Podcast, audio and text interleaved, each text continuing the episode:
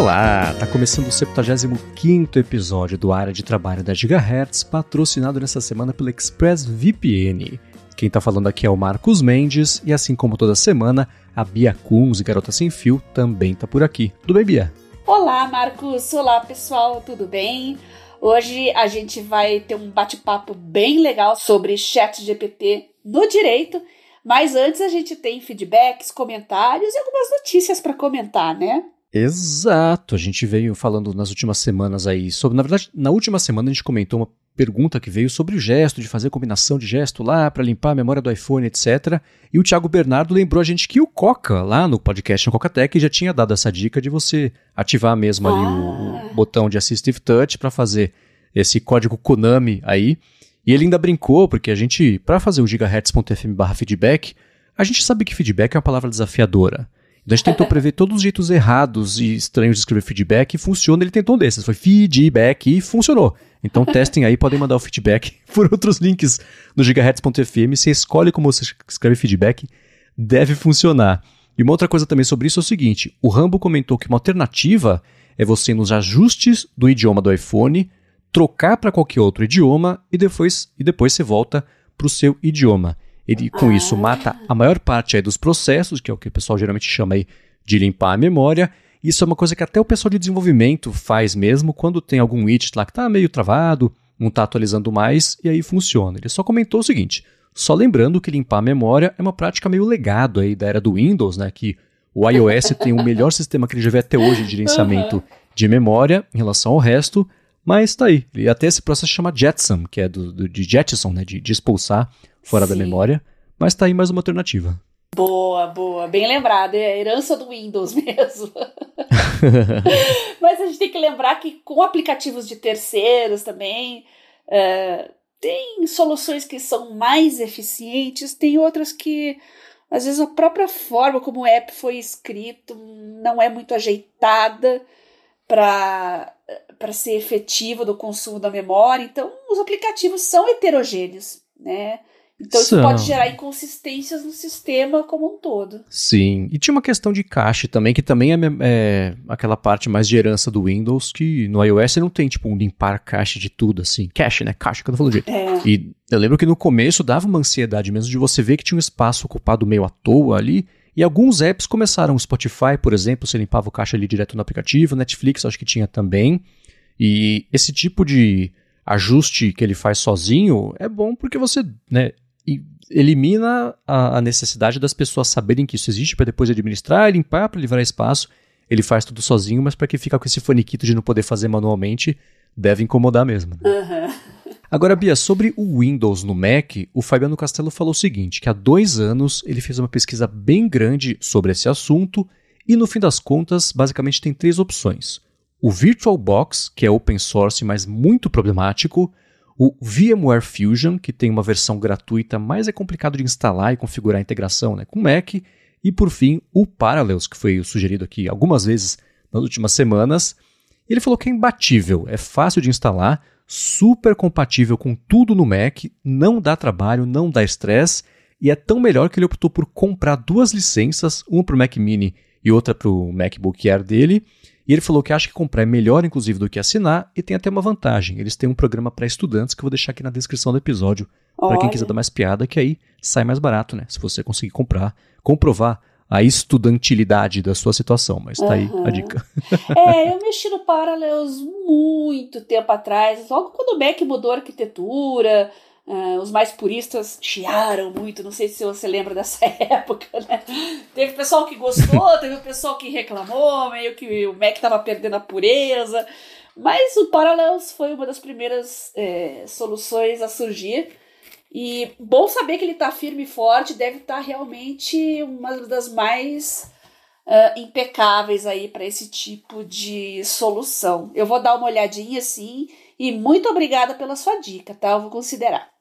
Boa. E, falando em dica, a gente recebeu do Matheus Rodrigues o link de um telefone que eu achei bem interessante, que eu não tinha visto, não tinha caído no meu radar aqui, que é o TCL Next Paper. Quer falar um pouquinho sobre ele? Matheus, achei muito legal e olha, cada vez mais opções. É, é, a gente comenta às vezes uma ou duas coisas aqui no podcast, o pessoal garimpa e caça. E na verdade, é, esses dispositivos aí com e-ink são muito mais abundantes até do que a gente imaginava, né? Então achei bem legal. É, tem propostas para todos os bolsos aí, então não são tão caras é, como muitas vezes a gente imagina. Uh, resta a gente arranjar um jeitinho de trazer para o Brasil, né? é. Até esse aí, ele é o seguinte, ele tem um modo que simula e-ink, ele tem uma tela LCD e tem alguns modos, né? A tela tem um acabamento mais fosco, então isso já dá aquela sensação de Kindle, basicamente, né? Que não fica aquele brilho, aquele espelho com a luz batendo ali, isso já é bacana, privilegia muito a leitura. Ele tem uma, o método, o modo normal de exibir imagens, aquela coisa colorida, não tão vibrante quanto uma tela que é totalmente glossy, que eles chamam, mas ainda assim com as cores mais saturadas. Tem um modo de você tirar um pouquinho a saturação das cores, e aí ele vai lembrar mais o papel, e você vê com a cor menos saturada. É quase um semic mesmo do, do impresso pessoal, só que eu tô falando. É, e com essa tela fosca, parece um, dá a impressão de ser um papel mesmo. Você mexer ali com aquela texturinha mais áspera um pouquinho. E tem o modo e-ink mesmo, que aí quem mexe com o Kindle está bem acostumado, com a vantagem de não ter aqueles aqueles tremeliques que a tela de ink tem que dar de vez em quando para se atualizar e mostrar as coisas novas, né? Então é um e-ink não digital, mas ainda assim Turbinado. em cima de, de, um LCD. É, ele foi lançado aqui recentemente, custa R$ 1.500, o que não é ah, tão caro assim, considerando a média. É. Hum. É. E é um, um, intermediário aí de. Uhum. Tem versão 4G e 5G, na verdade. intermediário com, com atitude de, de mais premium aí, mas tem esse diferencial da tela que é interessante. É para nicho, eu acho. É, né? é. Concordo. Acho que nem eles têm essa, essa ambição de tomar o mundo de assalto, mas é um nicho bem interessante. Né? Então, entre os nossos ouvintes aí, quem quiser arriscar experimentar, não deixe de contar pra gente aí, não só esse TCL, mas todos os outros que a gente citou em outros episódios. Conte pra gente quais foram as suas impressões, como que vocês estão utilizando os pontos fortes, os pontos fracos, a gente quer saber tudo. Isso. E se a TCL estiver escutando, também estaremos dispostos a testar Estamos o aparelho, comentar TCL. com vocês o que a gente achou. é só mandar. Para a gente concluir aqui os follow-ups, o Maurício Bonani mandou algumas alternativas para quem quer dar uma espiadinha para além do Evernote. Ele mandou um que eu achei um conceito interessante, mas vale dar uma espiada a fundo antes de fazer aquela migração completa, que é o Joplin. Você vai em joplinapp.org, ele tem uma interface que vai se parecer bem familiar para quem usa o Evernote. Eu vou deixar na descrição aqui para quem quiser conhecer. Mas parece ter o pacote completo de você trabalhar de forma colaborativa, salvar na nuvem as suas notas, uma customização que é interessante também, né? Você é, ter os seus dados seguros ali com criptografia ponta a ponta, que é muito importante também. E não satisfeito, para você pirar de vez, ele mandou uma outra alternativa chamada Standard Notes, para não te faltarem jeitos aí. Esse Standard Notes, neste momento na gravação aqui, 27 de novembro, para publicar no dia 29, tá aí com uma oferta de Black Friday, de Cyber Monday, na verdade. Então, quem ah, acessar na hora da publicação aqui, talvez consiga ainda aproveitar. Mas também é um cofre, esse tem suporte a Markdown, texto formatado, código, né? Ah, uma coisa bacana também, registro de saúde para quem estava pesquisando sobre isso, procurando, etc. Então, eu vou deixar na descrição aqui os dois links que talvez valha a pena dar uma espiadinha como alternativas né, para quem quer fugir do Evernote. Semana que vem eu entro em férias, vou testar todos, com certeza.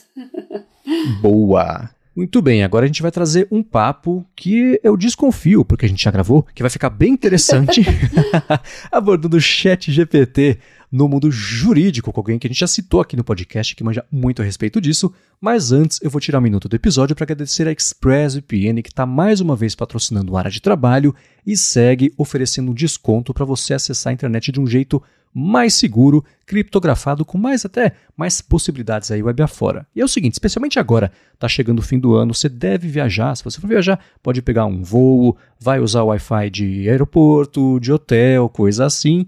Geralmente isso é de graça porque os seus dados estão sendo o preço da conexão, o que você faz, o que você acessa, por quanto tempo você acessa, conteúdos, aplicativos, etc. Isso tudo é coletado, captado e às vezes cedido, às vezes vendido aí para instituto de pesquisa, coisa assim. Mas com o ExpressVPN isso não acontece. Tudo o que você faz passa a ser criptografado. Nem, nem a ExpressVPN sabe o que você está fazendo com a sua conexão. E a parte mais bacana, sem perder velocidade. Uma outra coisa bacana é a seguinte: se você acessar, por exemplo, o YouTube pela ExpressVPN como se estivesse nos Estados Unidos, você tem acesso ao catálogo de lá E você pode ver vídeos que não foram disponibilizados aqui no Brasil. Mesma coisa para HBO Max, eu faço isso todo dia no HBO Max, Netflix, Amazon também. Eles às vezes dão um jeito de tentar bloquear. ExpressVPN aperta um parafuso ali, outro solta outro aqui, consegue de novo. Eles têm aí coisa de 100 países para você poder acessar e navegar do jeito seguro, sem perder velocidade de conexão. Agora a parte mais bacana é a seguinte: se você for em expressvpn.com/adtrabalho, você ter primeiro 30 dias, um mês de graça para testar ExpressVPN Vê como é fácil colocar no telefone, no tablet, na TV, dependendo do modelo, no computador, no roteador da sua casa.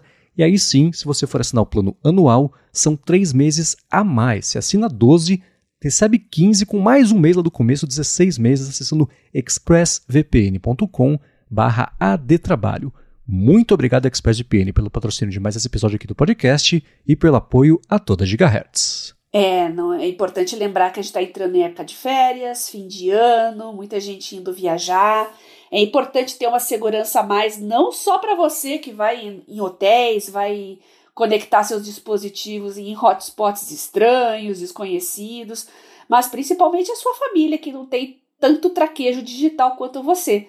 Então, proteja todo mundo, dê uma olhadinha nas ofertas que a ExpressVPN está ofertando para os ouvintes do área de trabalho e um ótimo final de ano para todo mundo. Boa, obrigado mais uma vez e vamos lá. Como prometido, então, a gente está recebendo aqui com muito prazer o Jorge Araújo, que é juiz do trabalho no Rio Grande do Sul e tem usado, a gente tem acompanhado pelo Twitter especialmente, usado o ChatGPT para bastante coisa interessante. Jorge, bem-vindo aqui ao podcast. Oi, Marcos, muito obrigado. Bia, muito obrigado pelo convite. Me sinto muito honrado de conversar com os ouvintes de vocês. E, de fato, é uma ferramenta espantosa de, de qualidade e eu tô cada dia descubro uma coisa nova e tô aqui à disposição para compartilhar com vocês essas novidades espetaculares que como dizem os, os amigos a gente está vivendo no futuro já né? coisa que a gente imaginava uhum né, em ficção para o futuro, a gente já está uh, vivenciando isso. Eu que agradeço, Jorge, por ter aceito o convite. A gente tem muita coisa para falar a respeito disso. A gente fala de chat GPT direto, inteligência artificial. Já abordamos para diversas áreas, diversas profissões.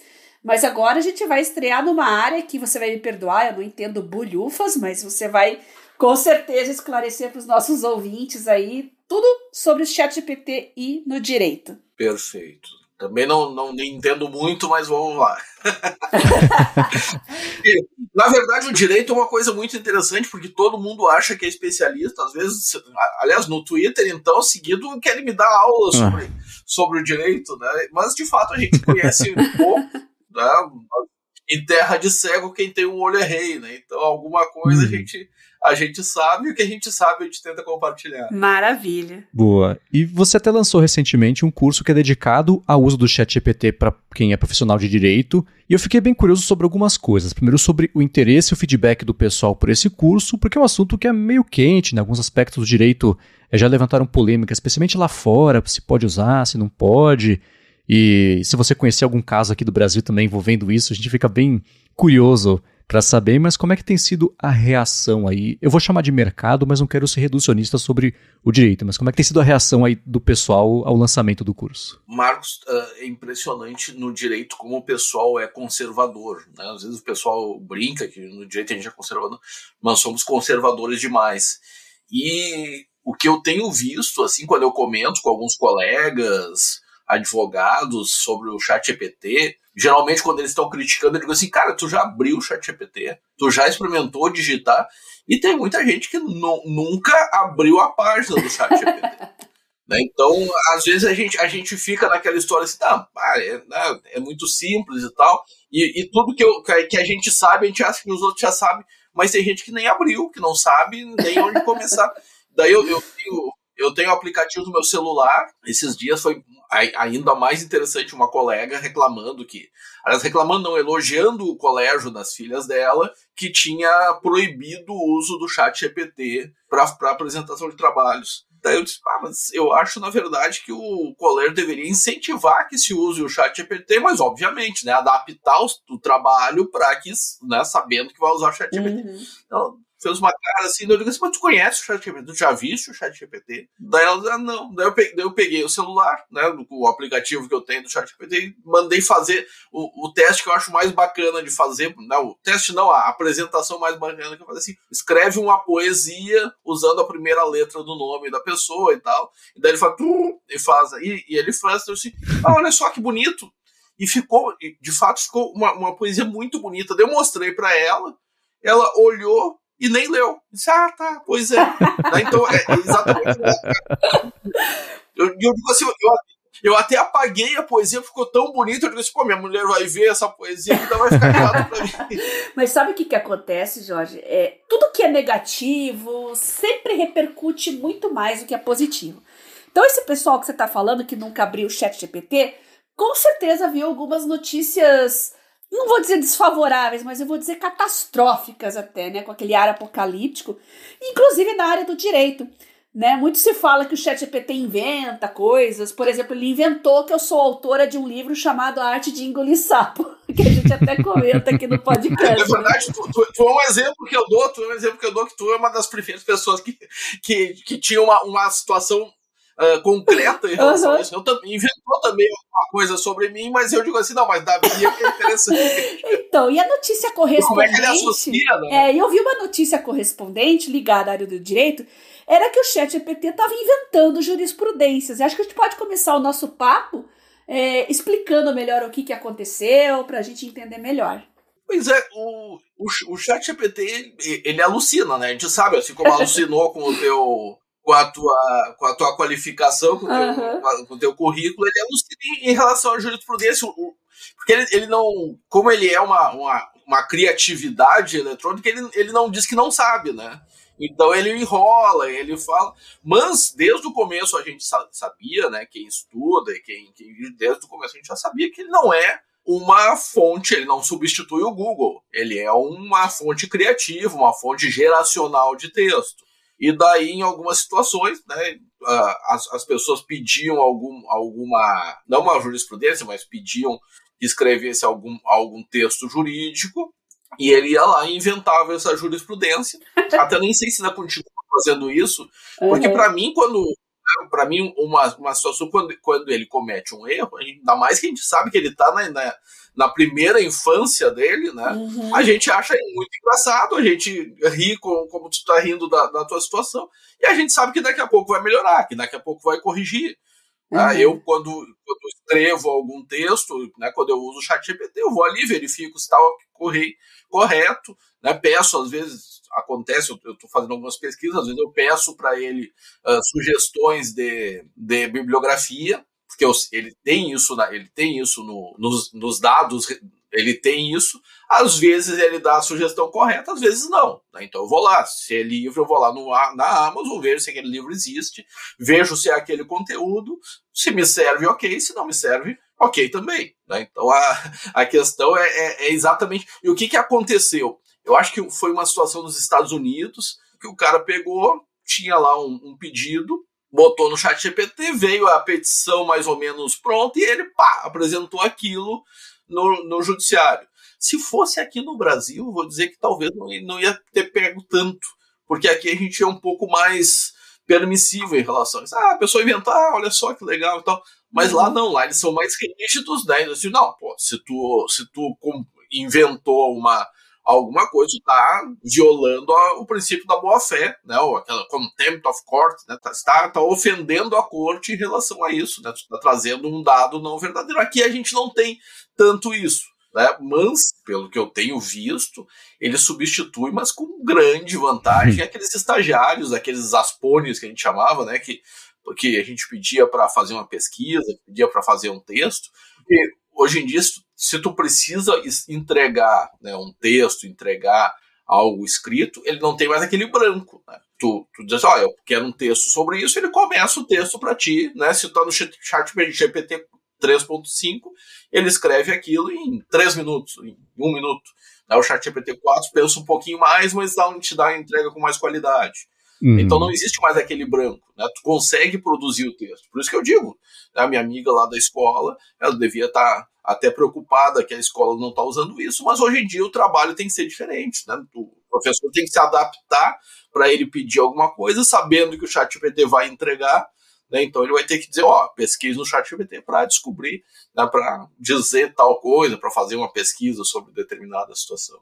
Uhum. E uma coisa interessante dos GPTs customizáveis é que agora dá para, além de ter o treinamento próprio do GPT, você pode subir um corpo seu de informações que faça parte desse bululu mais direcionado e com base nisso ele te ajude. Então poderia, por exemplo, subir uma série de processos de leis a respeito de um caso parecido com o seu e aí sim a chance dele alucinar seria menor. Então eles estão tentando resolver e direcionar isso aí, mas por enquanto está acessível só pro, pro 4, né? Você falou uma coisa que eu achei interessantíssima, eu quero saber mais. Se o ChatGPT inventasse alguma coisa aqui e um advogado, uma advogada mandasse isso pro tribunal, não ia, quer dizer, pegar mal ia, mas não ia ter, provavelmente não teria repercussões profissionais para essa pessoa?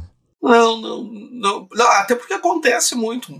É, é, bem frequente um advogado pegar e inventar uma jurisprudência ou mudar uma expressãozinha na jurisprudência ali e tal, uhum. para né, favorecer. Isso acontece. Né? Tá. Infelizmente, tá. a gente, quando a gente vê um filme né, americano, a gente vê que lá é, é mais rígida a, a, a questão do, do processo, o processo é mais sério, quer dizer, mais sério não, mas ele, é que ele é mais, como ele é mais caro, né, ele tem maiores uhum. ônus, então as pessoas têm mais têm um temor maior em relação aos processos. Né? Eu, eu tenho algumas críticas ao, ao, nosso sistema de justiça, né?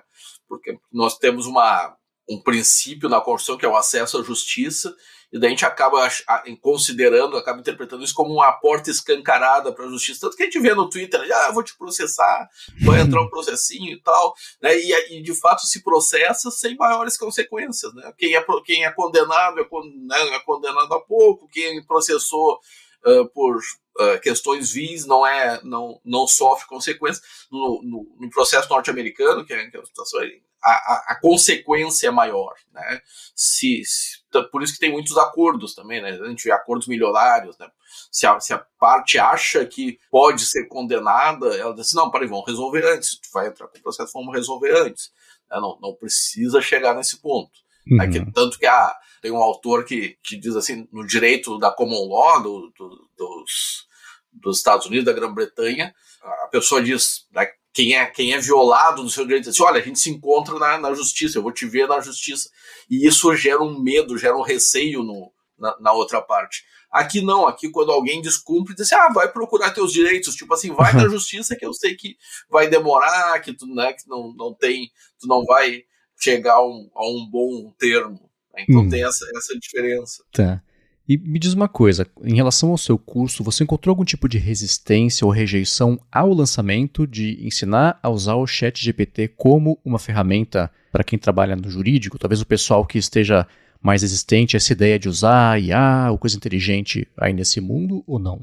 Não, não, o pessoal tá, tá recebendo super bem. É o curso, o curso do Chat GPT, aquele que eu lancei ali na Udemy, ele é um curso bem bem básico, né, para o pessoal profissional do direito mesmo, para entender, para começar a mexer, é bem básico. E o pessoal está gostando bastante, assim, a, as avaliações são super boas, assim, eu tentei bem, ser bem objetivo, né, peguei, já botar, já abri o chat GPT, já colocar como é que se faz e tal, e, te, e tem uma coisa, pelo, pelo menos no direito, é, eu, eu tenho percebido que o, o chat GPT para a gente conseguir obter bons resultados, ele tem que funcionar exatamente como um chat. Ele tem que ser exatamente um diálogo, né? Porque a gente a, a gente está brincando com as outras com as outras ferramentas de inteligência artificial, por exemplo, Midjourney. É importante tu ter prompts, né? Tu vai ali, né, pega, né, copiar prompts dos outros. Ah, não, né, foto, né, ah, eu quero um foto realista, eu quero como se tivesse um obturador tal e coisa. Daí tu consegue imagens melhores a partir daquelas informações que às vezes não, não são intuitivas. Né? Assim, ah, um fotorrealista, uh, como se fosse da Disney, né? aquelas, aquelas informaçõezinhas que a gente coloca no prompt. No chat GPT, apesar de ter gente vendendo prompt para o direito, eu acredito que o prompt no direito não faz tanta, não é tão necessário. Até porque às vezes eu uso o mesmo prompt duas vezes seguidas ou em ocasiões separadas, o resultado é bem diferente mas no momento que a gente dialoga com a, com a resposta, diz, não, eu não queria isso, eu queria aquilo, ah, eu quero que seja um tom diferente, eu quero. Daí sim ele vai melhorando o texto, vai trazendo uma, mais próximo do que a gente quer. Então, né, a minha impressão, pelo menos para o direito, ou pelo menos o chat GPT, é que, a, é que o prompt não seja tão importante quanto saber dialogar com a, com a ferramenta, saber né, aperfeiçoar a resposta. Né? Então, ele, eu, eu até xingar o chat GPT, às vezes eu xingo, é um fanfarrão. e daí eu, né, e traz uma, traz uma. Geralmente eu sou muito educado. O Cardoso falou que se ele fosse o programador, ele ia botar alguma coisa para a pessoa ser educada. Eu disse, por favor, me consegue uma, uma, uma, um texto nesse sentido, tal, muito obrigado. Tal. Mas às vezes a gente dá uma discutida para mostrar que a gente não está feliz com o resultado. Uhum. Também dá resultado. É, a gente pode corrigir, né? Ele, ele sempre agradece quando você faz correções no que ele fala sim, e ele sim. tenta reescrever o que ele fez baseado nas indicações que você fez. Mas, Jorge, você falou assim de usar o mesmo prompt para resultados diferentes. Eu não consegui entender muito bem. Você tem como dar um exemplo prático disso? Não, por exemplo, assim, exemplo agora, assim, mas, por exemplo, uh, eu quero uma. que ele me ajude a fazer uma decisão. Eu digo, olha, né, elabora uma sentença considerando que o trabalhador tinha, tinha uma jornada tal, que fazia intervalo de uma forma tal, né? E, e, e coloco isso mais ou menos montado e peço para ele elaborar uma sentença. Em uma oportunidade ele faz uma sentença perfeita, em outra oportunidade diz assim, ah, o ideal seria consultar um advogado, né? Eu não tenho condições de responder e tal. Então, a, o, mesmo, um pro, o mesmo prompt é um prompt muito parecido, dá resultados diferentes. Então, às Entendi. vezes, a gente tem que tem que ir trocando ideia com ele. Às vezes, às vezes eu tenho que dizer assim, não, para aí, eu, eu, eu sou advogado, eu tenho curso de direito, né? então eu quero que tu me ajude a fazer isso. Né? Então daí, daí usa aquelas, aquelas expressões, atue como meu assistente e me ajude a redigir o texto. Né? Então tem que saber mais ou menos contornar também. Agora, agora tem aparecido também algumas algumas travas, né, algumas coisas, então vezes tem que conseguir contornar essa trava. Não, isso aqui é contra a política. Assim, não, mas eu não estou dizendo, eu não estou querendo que se faça isso, eu estou querendo simular uma situação, o que eu faria nisso. Então tem que ir trabalhando, e daí que eu falo que é exatamente o diálogo com, com o aplicativo. Né? O prompt sozinho não me dá a resposta que eu queria. Entendi.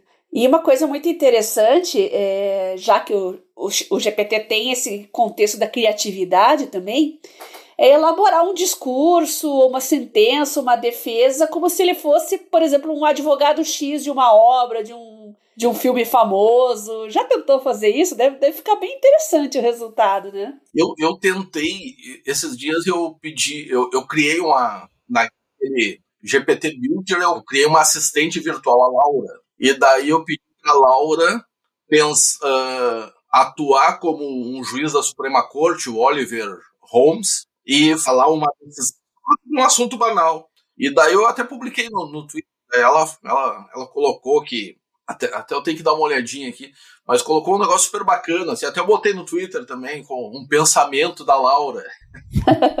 e, assim, no seu dia a dia, imagino que você tenha usado, né? Você já falou sobre o uso do ChatGPT, mas quais outras ferramentas também você tem utilizado no dia a dia e quão útil está sendo isso versus o método pré-GPTs, digamos, de fazer o seu trabalho? Para minha atividade, para como, como juiz, eu uso praticamente só o ChatGPT.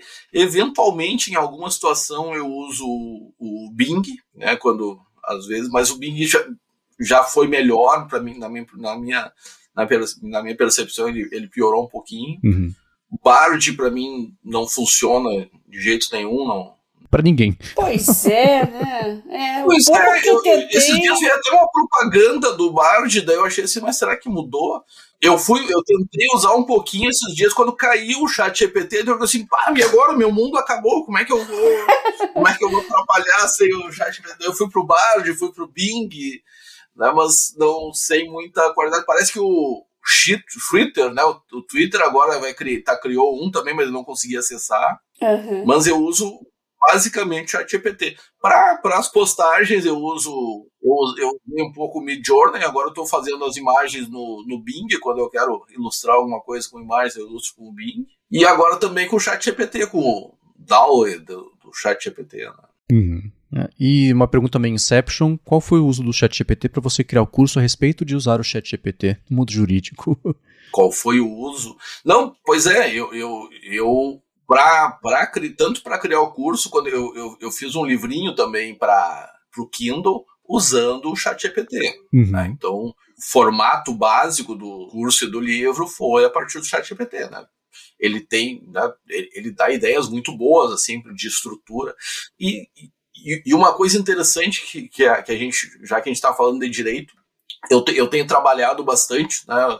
Agora com o chat GPT a gente dá um intervalinho, mas eu voltei agora para trabalhar com interrogatório. Eu tenho um livro sobre interrogatório. Interrogatório eficaz é a minha principal atenção é, é com o interrogatório judicial, né? Como fazer perguntas, como obter informações uh, das testemunhas e, e da testemunha, principalmente como obter confissão da parte contrária das testemunhas a partir de perguntas. Talvez por isso eu tenha uma, uma familiaridade, tenha uma relação de, de conversar tanto com o chat GPT. Na verdade, eu estou interrogando ele, né? eu estou entrevistando, obtendo informações. Eu ia brincar com isso, mas eu não sabia se era apropriado. Que bom que foi você que falou. não, não, tudo é apropriado aqui. Aqui tudo, tudo, é, tudo caga, a gente está numa, numa conversa informal aqui e, e tudo caga. Mas, mas estudando isso, é interessante que eu não tinha nem me dado conta disso. Eu tenho um dos livros que eu tô que eu tô estudando e já estou há, há um tempo é de um filósofo norte-americano, o Douglas Walton, e esses dias eu estava revendo o livro, e ele lá no começo do livro, um livro que é da década de 80, não é, de antes de 90, ele já fala sobre inteligência artificial, ele, ele já usa, ele já, já estabelece que a, a gente tem que trabalhar a lógica da entrevista, né, a lógica do interrogatório, mas também a lógica do processo, levando em conta a inteligência artificial. Né? O que, que, é, o que, que é isso? Né? Nós, nós, temos muito a aprender também com a inteligência artificial. Né? O pessoal tem aquela brincadeira do, da, do programador, né? que, o, que o programador pediram, a mulher dele pede, ah, vai, vai no, vai no, na, na, padaria e compra um leite. Se eles tiverem pão, tu tá, traz três. Daí ele volta com três leites, né?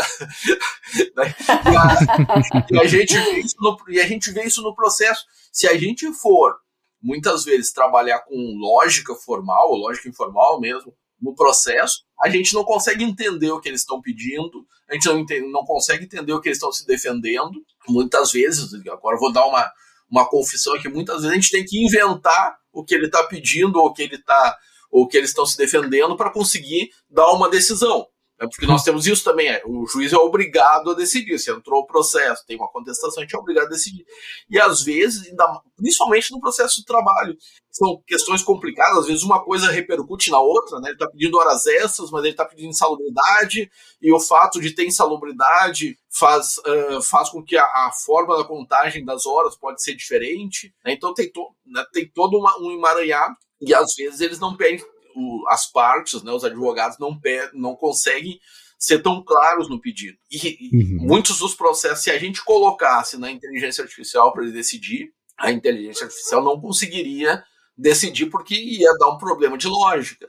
E agora nós temos essa ferramenta. O advogado, ao fazer o pedido, e isso eu faço muitas vezes, né, ao fazer o pedido, ele pode pedir ele não precisa nem pedir para a inteligência artificial pedir, mas ele pode pedir para a inteligência artificial ler e ver o que ele entendeu. Né? E eu faço, e eu, eu já fiz isso em algumas situações. Uhum. Às vezes a, a petição é tão confusa que eu coloco ela na, na no, no chat GPT e digo assim, o que, que ele quer dizer aqui? E às vezes ele consegue, ele consegue explicar. Às vezes eu não consigo entender. Mas depois, o chat GPT analisando e eu comparando o que ele está pedindo e o que o chat GPT diz que ele está pedindo, melhora bastante a minha compreensão. Mas eu acho, acredito que isso pode melhorar, inclusive, a qualidade dos processos. Né? Se, o, se, o, se o parte, ao requerer, ele, ele, ele sistematiza o processo de fato que de forma que a, que o, a inteligência consiga melhorar a redação, Né? Se a defesa vier dessa forma, daqui a pouco ele mesmo vai poder até prever e talvez daí até fazer uma, um treinamento para dizer, ah, haja como juiz e veja como você decidiria, e daí eu posso, eventualmente, até pensar num acordo. Não, peraí só um pouquinho. Se esse processo vai resultar nisso, então se eu acordar uma coisa mais ou menos perto disso, vai estar tá, vai tá certo. Então a gente acaba terminando um pouco com a aleatoriedade das decisões. Uhum. E pelo. Aliás, eu estou muito surpreso com a nossa conversa aqui, como aparentemente a lei brasileira é um pouco mais permissiva em relação a esse tipo de uso do que a gente vê os exemplos lá de fora, que é, seria, é quase vergonha usar o ChatGPT em qualquer momento de um processo. É menos engessado, Então está sendo interessante. Né? É. é interessante isso, né? Eu fico pensando se. É, é, pode ser que exista algum tipo de regulamentação sobre o uso disso? Você vê alguma movimentação, conversa a respeito disso? Ou talvez nem isso ainda o pessoal está usando e por enquanto tudo bem? É, na, na verdade, tem alguns problemas né, que, o próprio, que a própria ChatGPT diz, que é a questão da confidencialidade. Né? Eu não posso colocar no ChatGPT um processo integral. Né? Por quê? Porque eu vou estar tá colocando dados de, de pessoas, nome, CPF, né? isso, isso é, pelo menos por enquanto, tem essa, essa, essa questão de, né, de. Eu não sei nem para onde que vão esses dados, daqui a pouco esses dados podem até acabar aparecendo, né, dado pra, da própria memória, pode acabar aparecendo. Então tem é, é, esse cuidado que nós temos que ter. Mas o, o nosso atual presidente do STF já falou que ele reuniu o pessoal, né, reuniu Apple, uh, OpenAI, Google, não sei quais outros, algumas das big techs que ele chamou, para trazer a, a, a, inteligência artificial para o judiciário. Então, talvez venha daí alguma, alguma coisa, né? o, o próprio treinamento do, da, das ferramentas a partir disso. Eu, eu tentei, eu já estou experimentando a, com, o criador de, de ChatGPT, aquele Builder ali, né? Eu já tentei criar alimentei com algumas informações minhas que eu tinha, eu não obtive um resultado bom, assim, não, não consegui, por exemplo, obter uma sentença uh, bem formada em relação a isso.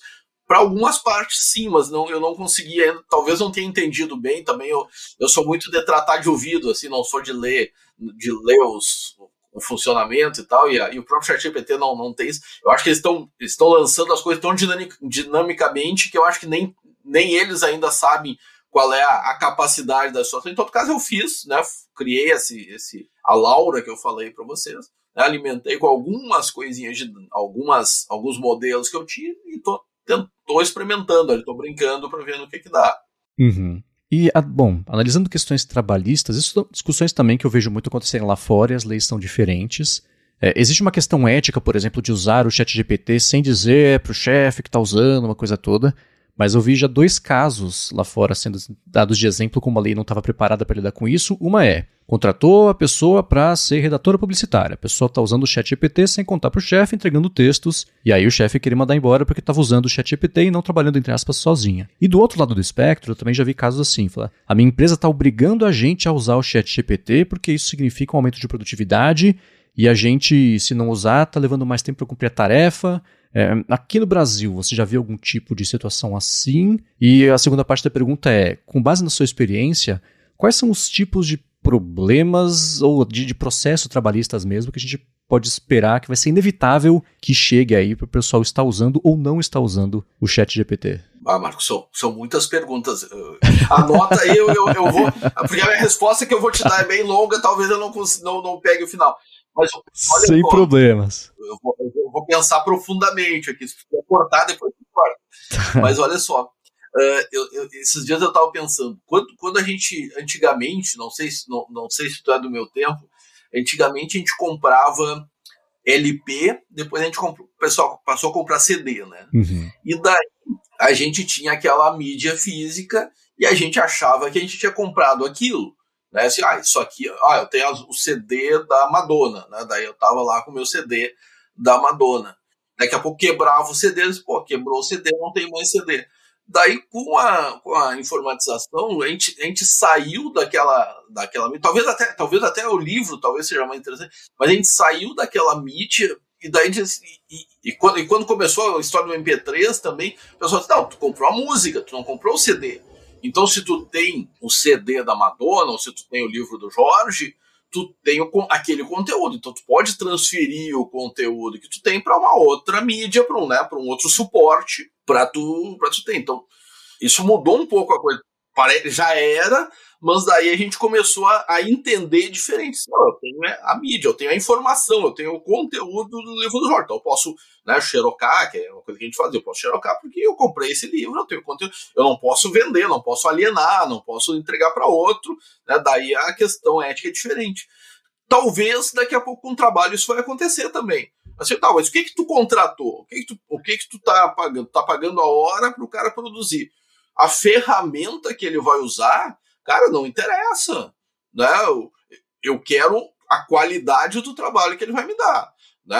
Ah, eu contratei o Michelangelo para pintar uma tá, me, interessa, ah, mas é que ele está usando uma tinta que pinta mais rápido. Ah, ele está usando uma tinta que seca mais rápido, então ele consegue. Cara, não interessa, eu, tô... eu quero o resultado final. Me parece que para o trabalho vai ser exatamente a mesma coisa. Assim, pô, ah, o cara, ah, eu contratei o Jorge para fazer um para fazer uma um, um texto para mim. Pô, o Jorge entregou em cinco minutos o negócio perfeito, ok. Daí daqui a pouco, né? agora o que que o Jorge, o que que o Jorge vai ter que me, me entregar agora, né? O que que o artista ou, vai ter que me entregar? Vai ter que entregar uma qualidade melhor do que simplesmente o ChatGPT. Né? Então, se eu for redigir um texto jurídico, eu não posso deixar, eu, eu vou ter que revisar aquela, aquela citação eh, inventada pelo ChatGPT. Não, isso aqui não pode. Né? Eu vou refazer, eu vou ler o que o ChatGPT me forneceu. Né? Agora, a, a, malandragem vai ser o cara que pega, manda o ChatGPT fazer e entrega assim. Né? Uhum. Não é, não é o uso da ferramenta, é o mau uso da ferramenta é que vai, vai dar um problema. Né? Então não, não vejo por que a pessoa pode exigir ou não exigir assim, olha, né, o que, que tu tá, que que tá, o que tu está contratando? Está contratando tempo, está contratando a qualidade do trabalho, né? então pode pedir para não, pode que, querer que não use, pode.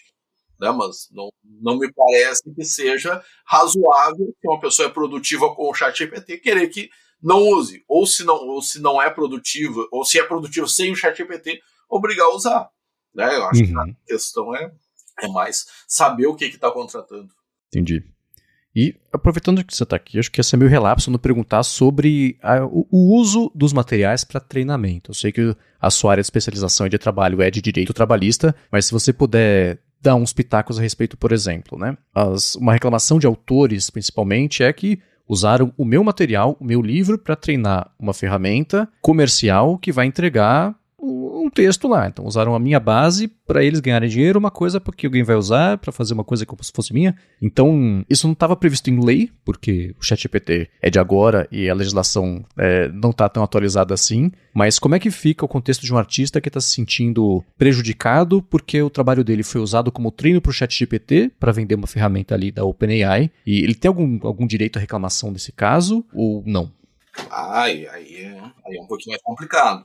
Daí, daí tem que ver se tem como provar né, que, que, que houve de fato essa, essa utilização, essa apropriação, porque também as obras que nós criamos, nós criamos vou querer ser um pouco. A gente cria para o mundo. Né? Uhum. né? O, os, o que a gente tem né, da, da vamos lá para pro, os gregos lá, né? Platão, Sócrates, Aristóteles, né? É um, é um patrimônio da humanidade, né? Lá, lá no tempo deles, né? Eles usavam aquilo para uma determinada situação, mas hoje em dia isso virou um patrimônio da humanidade. É uma teoria que entrou no nosso conhecimento, sei lá, teoria da relatividade. Ah, o Einstein não vai dizer, oh, vocês estão usando aí a teoria da relatividade. Teria uma outra teoria, né? não sei, não, não me parece uhum. razoável. Ou mesmo uma obra né, de literatura, Dom Casmurro, né, que na história toda da Capitu, que a gente, né, de, tanto, tanto para mim isso é uma, né, uma obra já da, da humanidade, né, como Branca de Neve, né, essas, uhum. essas histórias que a gente vê. Eu tem dificuldade de, de, da pessoa querer se apropriar do conteúdo disso, né? A gente sabe, a gente dá autoria, né? Mas aquilo ali já está, está no inconsciente coletivo, né? Muito, uhum. já está, né? já, já faz parte da nossa cultura, a gente já fala daquilo como uma realidade. Mesmo os super-heróis Marvel, Né? Quando a gente quer dar um não, eu não sou super-homem, ah, ela é uma mulher maravilha. Né? Então são coisas que entram na, na nossa, na nossa cultura. Uhum. Agora, claro, se uh, a gente consegue identificar um trecho grande, se ele está reproduzindo uma, uma, uma, parte grande daquilo, não como uma cultura, mas como né, uma, uma construção, talvez uhum. possa ter algum problema. Mas eu acho muito difícil de, de, de demonstrar isso. Sim, é. Todo mundo que fala sobre esse assunto comenta exato. Esse é o ponto. Como é que você demonstra que foi a sua. A não ser que você fale assim, né? Pintura, que é uma coisa. Você bate o olho, você sabe, por exemplo, se é um Dali, Dali que eu digo o pintor, não o sistema Sim. Dali. Se é, enfim, né? Mas voltando ao texto, escreva para mim um, um, um, livro sobre o Marcos Abi e o Jorge no estilo aqui do Machado de Assis, como se fosse, por exemplo. Pois é. Aí ele replica, aí teria talvez um tipo de, de, de motivação. Falou, bom, você falou que era no estilo do cara, você fez no estilo do cara, você tá copiando o cara? E, não... e nós temos na nossa legislação também tem o direito de paródia, né? Uhum. daí complica um pouco mais, né? Dá pra, tu pode fazer alguma coisa imitando o outro como se fosse uma uma comédia, né? Que geralmente é o que tu vai fazer, né? É. É, ou e vamos, vamos, puxar um exemplo aqui quanta quanta gente ganhou dinheiro psicografando por como se fosse algum escritor famoso ah uhum. psicografado por Machado de Assis verdade psicografado então na verdade porque na verdade o que o chat GPT tá fazendo é, é psicografando né ele não uhum. ele tá imitando o estilo lá tá vindo de algum lugar que não é do próprio autor né mas eu, eu acho que, que eu acho que essas coisas dá mais como paródia do que como qualquer coisa, né? Tipo, ah, faz hum. como Rui Barbosa, né? Quando ele faz daquele, daquele jeito mais empolado e tal. Não sei, eu, eu acho que é acho que é complicado de querer ganhar, auferir alguma coisa em relação Sim. a isso. Eu me considero homenageado se fizesse alguma coisa do estilo Jorge Araújo. Agora, olhando pra frente, o que, que te empolga? Que você tá vendo que tá chegando aí, que o pessoal tá usando, que você fala, putz, isso é o que faltava para deslanchar, ou em algum aspecto mesmo do seu trabalho, ou que você vê as pessoas usando, é, não pra parte de criatividade, mas de produtividade. O que, que você olha e fala, putz, isso aqui vai mudar para melhor, não daquele jeito que a gente às vezes tem esse medo meio pessimista de ver a evolução das tecnologias. Eu tô tão surpreso com algumas coisas que, que não cada, cada dia a gente liga o computador e tem uma coisa nova, né? Eu, eu já tô eu já tô mais me surpreendendo do que do que acreditando que vai ter alguma coisa. O que o que tá aparecendo agora eram coisas que eu não consegui, não, não imaginava e eu tô tentando conseguir é, enquadrar onde eu vou usar. Né? O ChatGPT 3.5 para mim já tá perfeito. Né? Então uhum. tudo que vem além do ChatGPT 3.5 para mim já é uma surpresa né, que a gente vai ter que teria que parar um pouquinho desse não, para, para só um pouquinho, deixa eu organizar, deixa eu conseguir me assentar com isso aqui, que eu quero ver o que, que eu consigo fazer.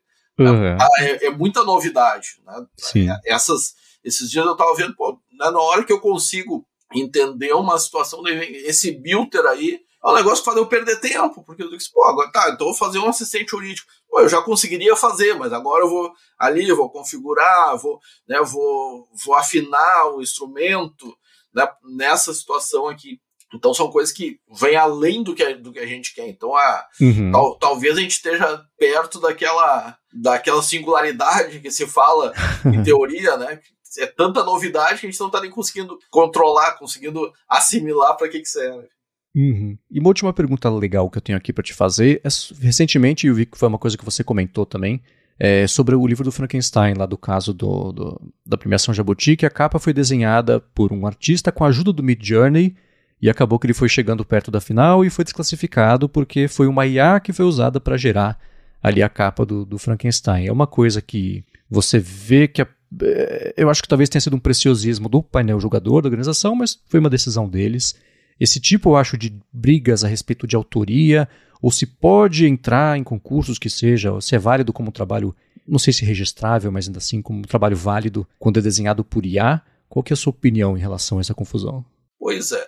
E na minha impress... na minha opinião, né, a, a, a inteligência artificial é uma ferramenta.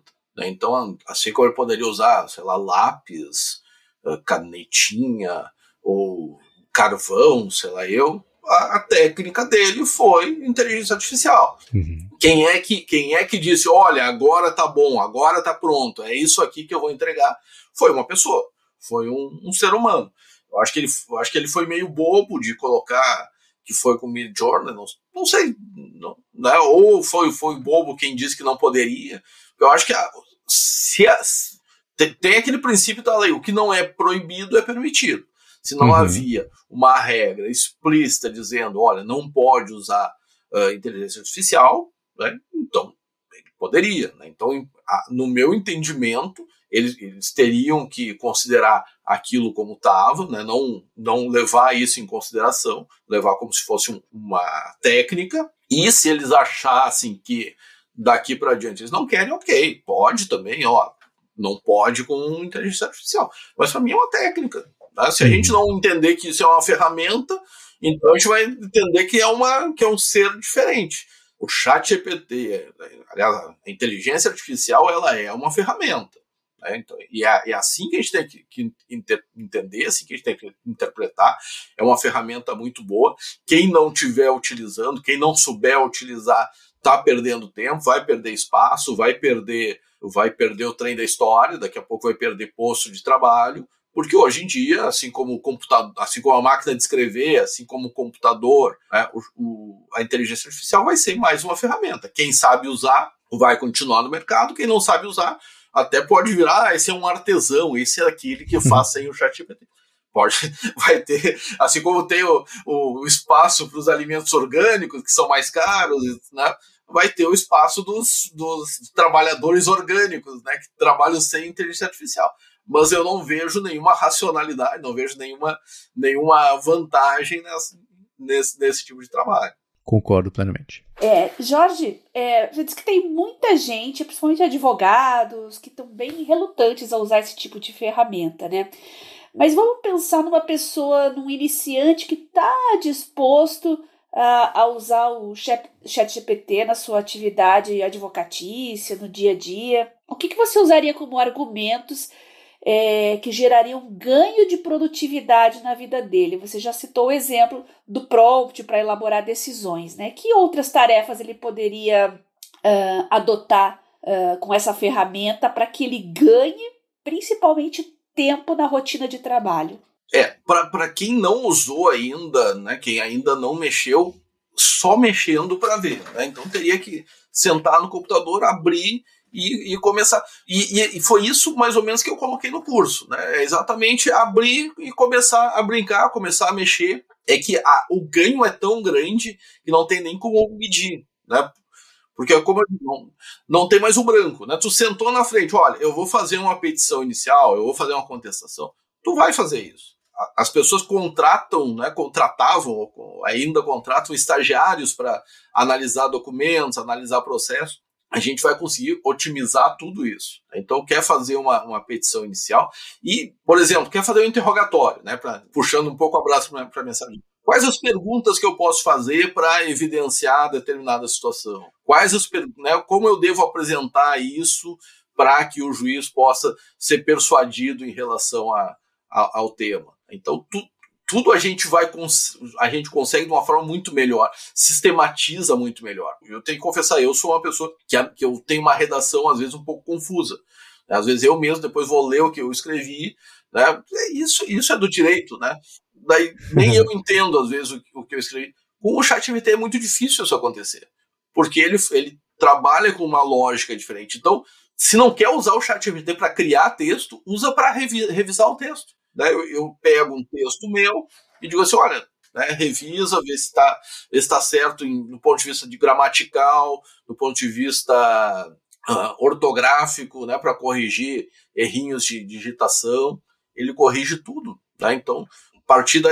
Eu, eu, quero, eu quero fazer um pedido que é um pouco complexo, né? eu quero fazer um pedido de jornada, e, e são várias situações que eu quero né, que o trabalhador uh, entrava antes, saía depois, o intervalo era diferente. Então eu coloco, eu, eu faço a minha redação. Eu posso fazer o texto e daí eu coloco no, no chat GPT e a partir do texto eu pergunto né, qual é o conteúdo, o que está colocado. Ou, melhor ainda, né, para prever uma, o, o que que vem lá da outra parte. Uh, elabora a defesa dessa. Isso aqui é uma petição, elabora a defesa. Eu já consigo prever o que, que vai acontecer no outro lado e talvez né, trabalhar algumas lacunas do, do, do meu processo, uh, ver o que, que eu vou ter que provar em relação a isso, ver o que, que a outra parte vai ter que provar, né? elaborada a defesa, eu vou analisar a defesa, vou ver se está ok a defesa e digo, bom, analisa então a inicial e a defesa e vê qual é a decisão. Aí daí eu posso prever o que, que o juiz vai, vai decidir. Ah, posso colocar aquela frase que é atue como, né? Haja como se fosse o juiz e decida essa situação. E daí eu vou também, de novo, analisar para ver se tem lacunas, para ver se tem alguma, alguma questão mais complicada que eu posso talvez esclarecer antes. Então, melhora muito a qualidade do, do documento. E, e o, o, juiz, nós temos, às vezes, é uma coisa é bastante, mas eu nem deveria reclamar, porque acaba sendo uma vantagem, que são os embargos de declaração. Né? A gente pega, analisa inicial, analisa defesa, analisa documentação, né? dá uma sentença maravilhosa, pelo menos a gente acha que está maravilhosa, daí pá, embargo de declaração. Né? O que, que é os embargos de declaração? para esclarecer alguma, alguma obscuridade, dúvida ou contradição. Né? E daí eu posso, antes de, antes de publicar, posso dizer, ah, analisa para ver se tem alguma obscuridade na decisão.